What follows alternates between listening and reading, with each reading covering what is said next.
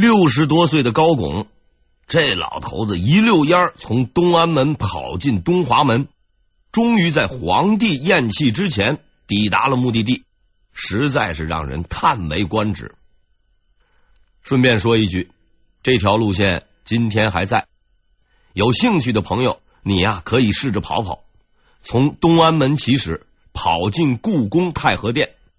不过您呢得记着带钱买票，不然人家不让你进。既体验古迹，在这之余也可以缅怀一下先人。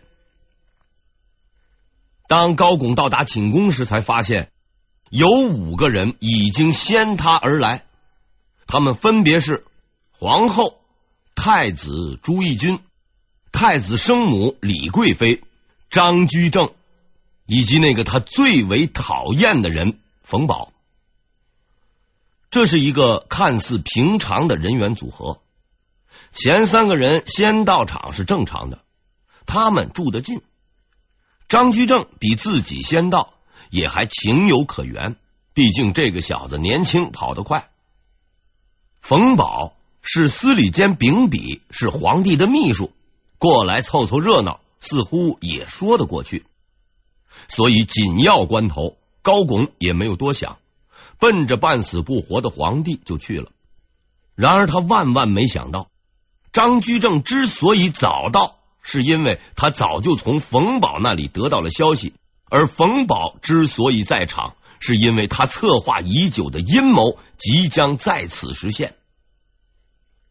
看见高拱来了，已经在阎王登记本上签了名的皇帝又撤了回来，他用尽全身的力气。对这位陪伴他三十余年、历经坎坷、共赴患难的朋友、老师，说出了最后的话：“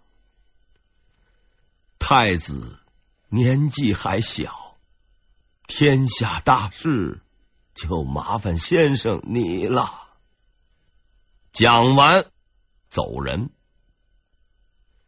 隆庆六年五月二十六日，隆庆皇帝朱在后。驾崩，年三十六岁。皇帝死了，按照惯例，大家都得哭一场。无论是真心假意，该走的程序那还是得走。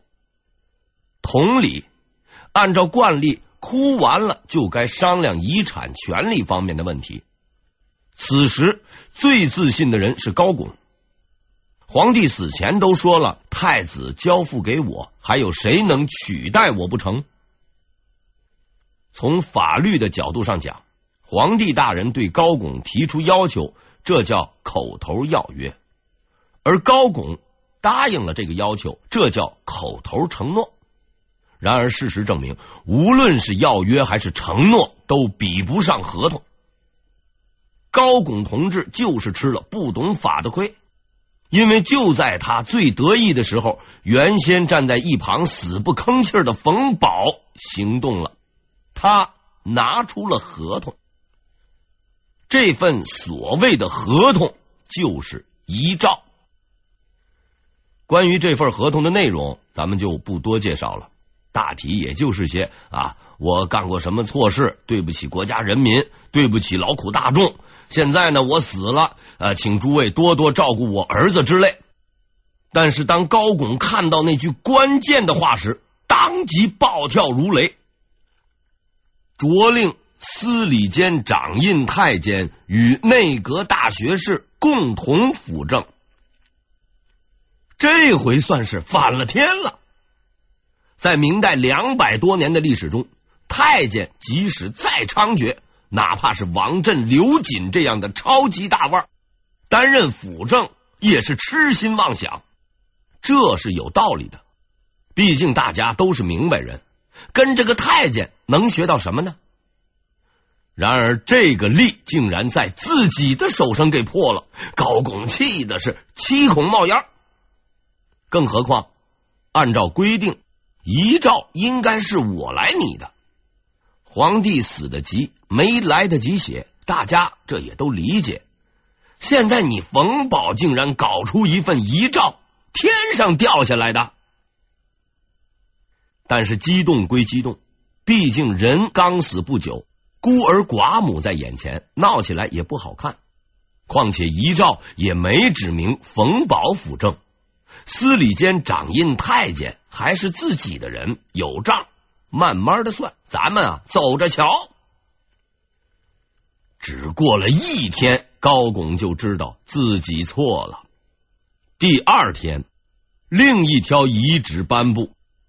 原司礼监掌印太监孟冲退休，由秉笔太监冯保接任。原来如此，瞧不起太监，偏偏就被太监给耍了。高拱终于发现，他已经陷入了一个圈套，局势十分不利。但是老滑头毕竟是老滑头，在短暂惊慌之后。高拱恢复了镇定，叫来了自己的心腹大臣洛求、程门，整夜商议之后，他们定下了一个几近完美的攻击计划。这一天是隆庆六年六月八日，高拱相信胜券已经在握。六月十日，第一波攻击开始。这一天。司礼监掌印太监冯保刚刚上班，便收到了一封呈交皇帝的奏书，作者是高拱。他立即打开阅览，却被惊的是目瞪口呆。奏书的大致内容是说，太监不过是下人，却一直参与政治，我高拱实在是看不过去。特向皇帝陛下建议收回司礼监的权力，并对敢于乱凑热闹的有关人等进行严惩。冯保懵了，却并非因为恐惧，而是他怎么也想不通高拱为何会犯如此低级的错误。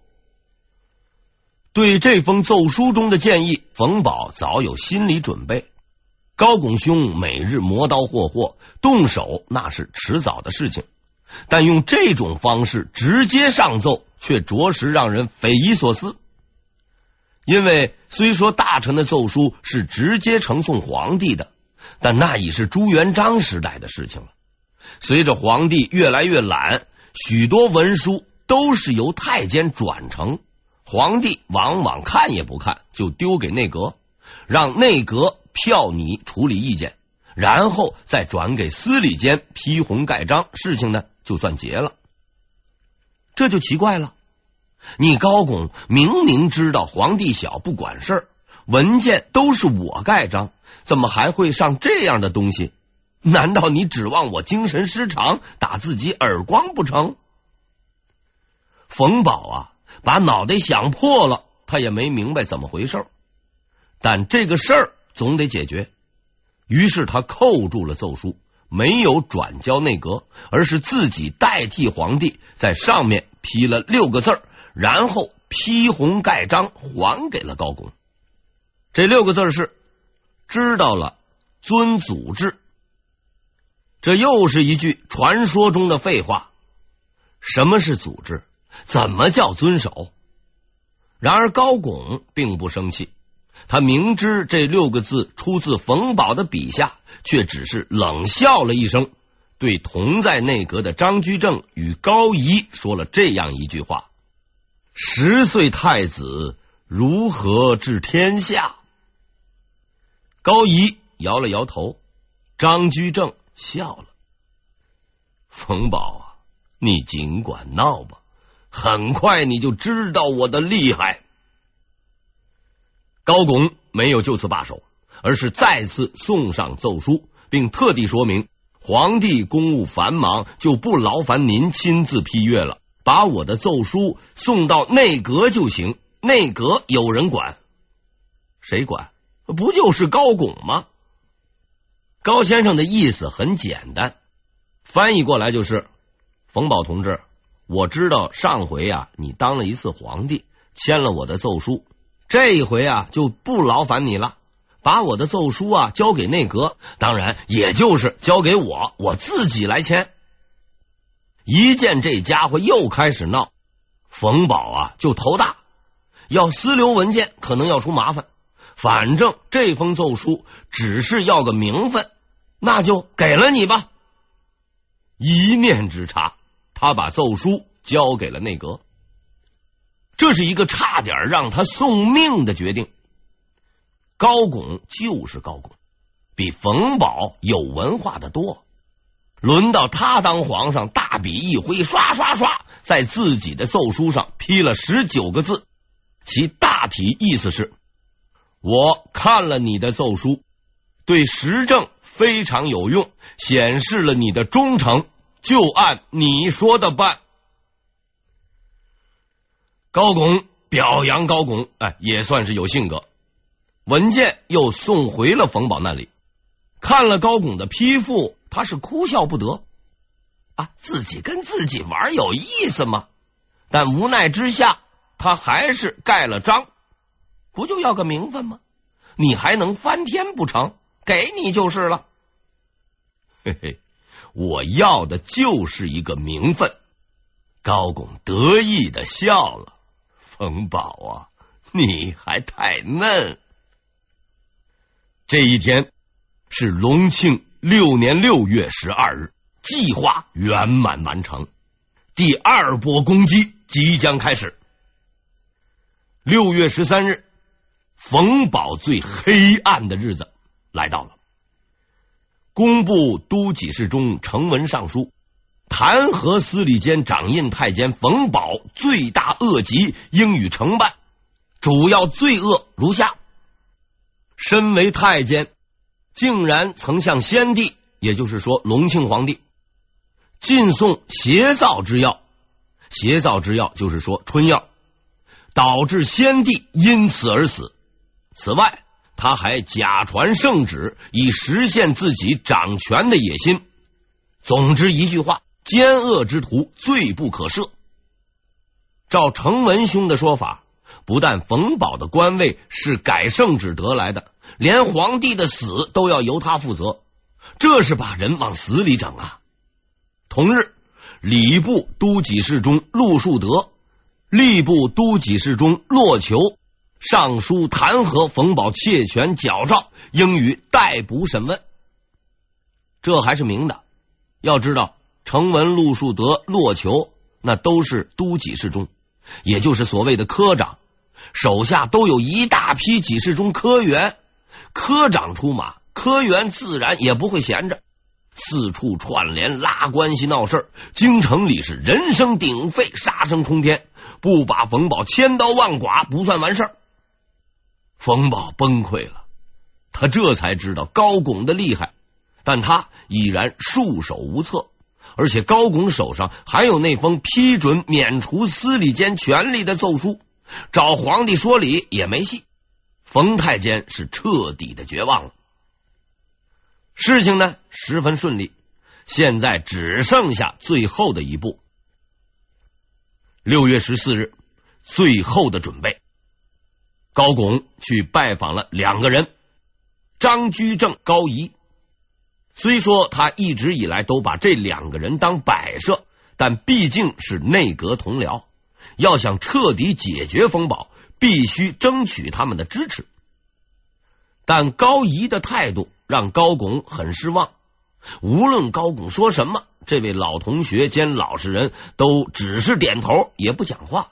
于是寒暄几句之后，高拱便离开了。张居正就截然不同了，他十分热情的招呼高拱，并尊为上宾。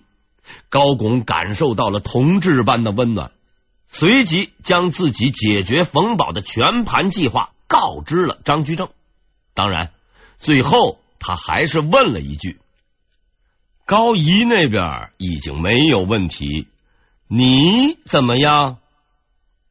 张居正毫不迟疑的回答：“自当听从差遣。”为表示决心，他还加上了一句：“除掉冯保。”易如反掌，高拱满意的走了，他还要忙着去联络其他人。张居正也很忙，他要忙着去找冯保。至此，冯保终于知道了高拱的全部计划。在极度恐慌与愤怒之后，他发现自己毫无办法。满朝都是高拱的人，骂人的言官都是对头，唯一的盟友张居正也不过是个刺府，无济于事。冯宝急了，张居正却丝毫不乱。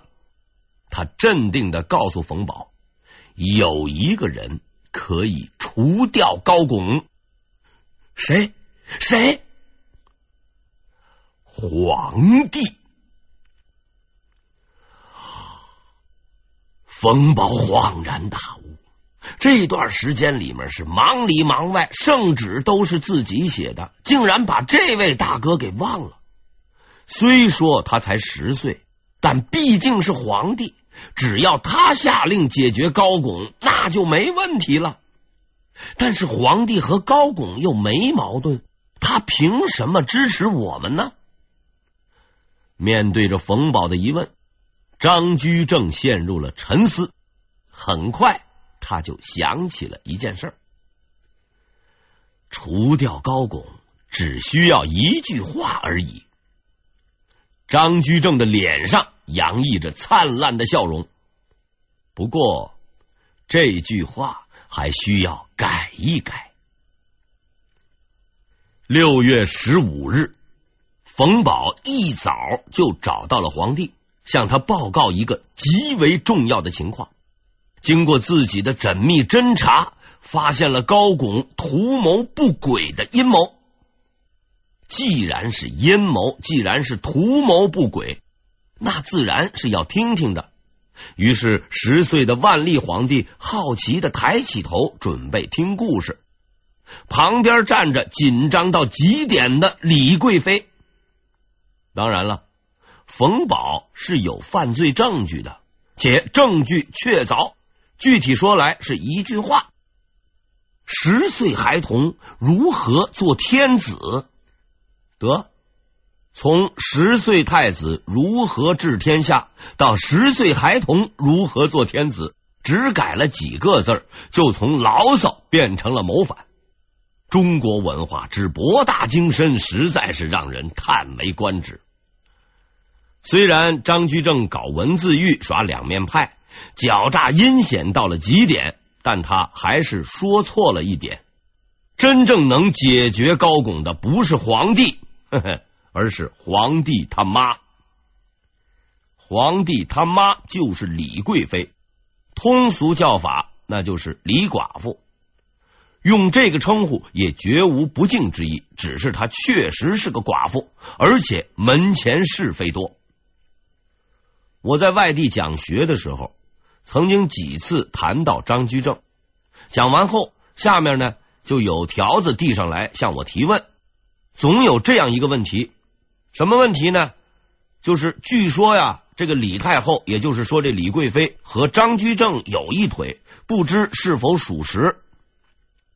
遇到这样的情况，我总是十分认真的回答那位真诚的求知者：不知道。我确实不知道，因为即使他们俩之间有什么冬瓜豆腐，史书也不会写。至于野史，张大人和李寡妇连孩子都有了，这种事情乱讲，小心被雷劈死。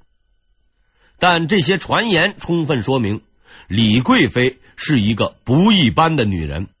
她并不是什么名门闺秀，只是一个宫女儿出身，但据说人长得很漂亮。是宫里面的头号美女，而且工于心计，城府很深，是一块搞政治的材料。所以在当时，真正拿主意的，并不是啊穿衣服都不利索的万历小皇帝，是谁呀？而是这位李寡妇，就是皇帝他妈。于是李寡妇愤怒了，皇帝刚刚去世。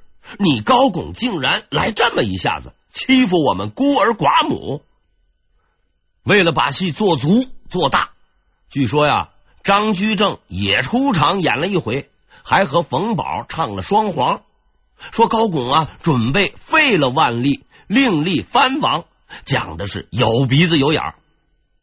这下子连十岁的万历都憋不住了。张大人和冯太监的谎言，深深的伤害了他幼小的心灵。直到后来高拱死了，他连个葬礼仪式都不批，可见受毒害之深厚。李贵妃那就更不用说了，高拱那个干瘦老头一看就不是好人。张居正自然不同了，不但有才能，而且长得帅，不信他还信谁呢？就这么定了。隆庆六年六月十六日。成败就在今日。这天，高拱十分兴奋，因为一大早宫里就传来了消息，命令六部内阁等机关领导进宫开会。在他看来，这必定是弹劾起了作用，皇帝要表态了。想到多日的筹划即将实现，高拱按捺不住心中的喜悦，一反常态。派人去找张居正与高仪一起走，他要所有的人都亲眼目睹他的胜利。然而让他想不到的是，前几天还活蹦乱跳的高仪竟然病了，而且病得很重。什么病不知道，反正是不能走路了。可见老实人虽然老实，却未必不聪明。张居正就更搞笑了。他的回答很干脆：“我前几天中暑，就不去了。”这个谎话明显没编好，不说中风瘫痪，至少也说你瘸了才好办呢。中暑又死不了人，大不了抬你去吗？于是高拱再三催促，还说了一句之后看来很可笑的话，以鼓励张居正：“今天进宫理论，如果触怒皇上，我就辞职不干了。”你来当首辅，张居正呢？连忙摆手，大声说道：“哪里哪里，不要开这样的玩笑。首辅嘛，嘿，我是要当的，不过呀，无需你让。”禁不住高拱的一片热情，张居正呢，还是上路了。不过他说自己不太舒服，要慢点走。高大人，你先去，我呀，随后就到。这么看来。张居正还算个厚道人，至少不愿意看人倒霉。高拱兴冲冲的朝早朝地点无极殿走去，却意外的发现一个手持圣旨的人已经站在了道路中间。于是他跪了下去，准备接受喜报。先帝宾天之日，曾召集内阁辅臣。说太子年幼，要你们辅政，但大学士高拱却专权跋扈，藐视皇帝。不知你到底想干什么？骂完了，下面说处理结果。高拱回击贤助，不许停留。